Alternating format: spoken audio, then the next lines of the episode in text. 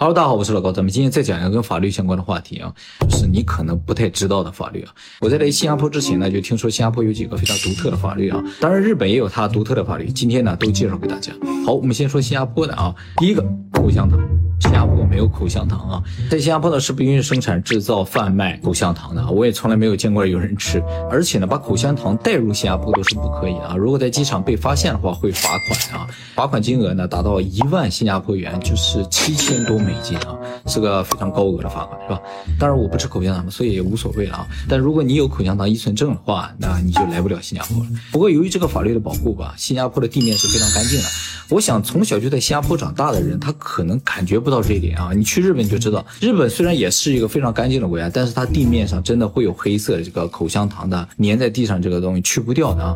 刮风下雨，可能几十年都去不掉。想把它去掉的话，当然也有方法，但是真的很昂贵啊，需要用冷却或者是用一些特殊的油去把它溶掉啊。任何一个方法都比一个口香糖要贵很多，所以我觉得新加坡禁止口香糖这点啊，还是完全可以理解的。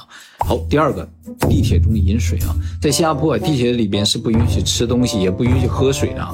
不允许吃东西，我可以理解；不允许喝水。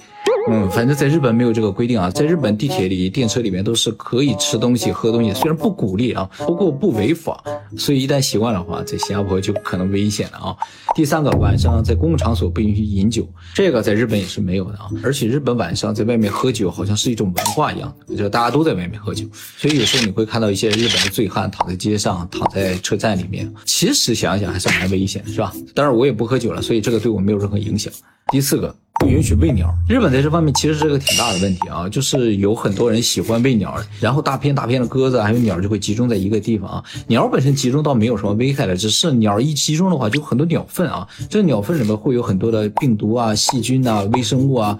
寄生虫啊之类的东西啊，这些可能会对人体造成危害的啊，呃，尤其是比如说像禽流感，它就在鸟粪里就是有的，这个是有可能导致人类死亡的一种疾病啊，所以我觉得这个法律很好。而且我看新加坡的鸟活的也都挺好的啊，你别说必须得喂，不然它们就饿死是吧？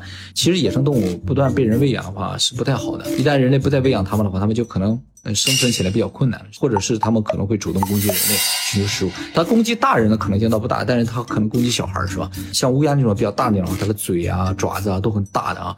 攻击小孩还是有一定危险性的啊，所以我觉得这个法律是不错的。好，那么这就是我目前知道的新加坡比较独特的一些法律啊，大部分对我是没什么影响的。唯一一个觉得有可能影响到我，就是在电车上不允许喝水啊，这个我一定要注意。好，接下来我们来说说日本啊，日本呢独特的法律也很多，哎，今天给大家介绍几个。第一个被多找钱啊，这个大家听不懂是吧？就是你去买东西，别人给你找钱的时候，他找给你的钱如果比他应该找的钱多了，而且你也发现了，但是你没有返还的话，这就构成。犯罪啊，这个在日本会构成叫诈欺罪啊，其实相当于诈骗啊，所以大家到日本来会看到日本人收零钱的时候都不数，对不对啊？当然我相信主要原因是因为大家互相信任啊，但是数的话你就一定要数清楚，不然一不小心可能就会犯罪的啊。诈欺罪在日本的这个量刑还是蛮高的啊，最高处罚金额可能达到一千万日元，也就是七万多美金啊。所以大家在日本消费的时候尽量不要使用现金，是吧？啊，倒也没有那么严重了啊。第二个被剪头发，哎，这个大家也听不懂是吧？就是在日本呢，不能够随便剪别人的头发的啊。如果随便剪别人的头发呢，就构成故意伤害罪啊。比如说你跟理发师说给我剪掉一厘米，他给你剪掉了一点五厘米，OK，故意伤害罪啊。这个法条主要强调就是头发其实也是身体的一部分啊。你伤害别人的头发，就是在别人没有同意的情况下伤害别人的头发的话，那就是伤害这个人，就构成故意伤害罪啊。所以大家到日本来的时候一定要小心啊，即使遇到贞子，你也不要揪他的头发。故意伤害罪啊！好，第三个 cosplay 警察啊，在日本 cosplay 文化是非常盛行的啊，在大街上就能看到各种各样的 cosplay 啊，当然主要看到的是那种 cosplay 动漫人物的啊。呃，也有 cosplay 警察的，只是在大街上看不到，因为在大街上 cosplay 警察是违法的。这个很容易理解嘛，就是有可能有人会把你当成真的警察，或者有人会以为警察是 cosplay 啊，这两种都会引起社会混乱的，所以呢是严格禁止的啊。当然不仅仅包括警察，所有制服行业都是不允许 cosplay 的，在公共场所，比如说消防员，再有就是像地铁啊、空港的工作人员，你也是不能够随便在那个地方 cosplay 的啊。也就是说，像这种有明确共识的制服类的工作呢。都不能在公共场所 cosplay 啊。第四个，黄牛票啊，呃，特别强调是买，在日本啊，卖黄牛票不违法，只有买黄牛票违法。黄牛票就是高价转卖啊。大家可能会有个疑问，就是为什么卖黄牛票不违法？是因为啊，在日本的法条当中认为啊，所有商业行为本质都是低买高卖，卖黄牛票也是这样一个行为，就是他先低价买来，然后再高价卖给你嘛，这属于一种正常的商业行为。当然不仅仅是票了，在日本所有合法的正常的商品都是可以低买高卖的。但是高价转卖这个事情是否存在呢？取决于市场，也就是说取决于买方。他高价卖，谁也不买的话，他就不会高价卖了，就是这个思路啊。所以他认为解决黄牛的本质是解决买的人啊，这和买卖人口那些是不一样的。买卖人口买卖都会犯法的，在日。本也是一样的，因为它本身就是一个违法的买卖啊。但是像买卖普通商品啊，买卖音乐会的票之类的，这个呢属于正常的商业行为，只有买方高价买的时候才违法啊。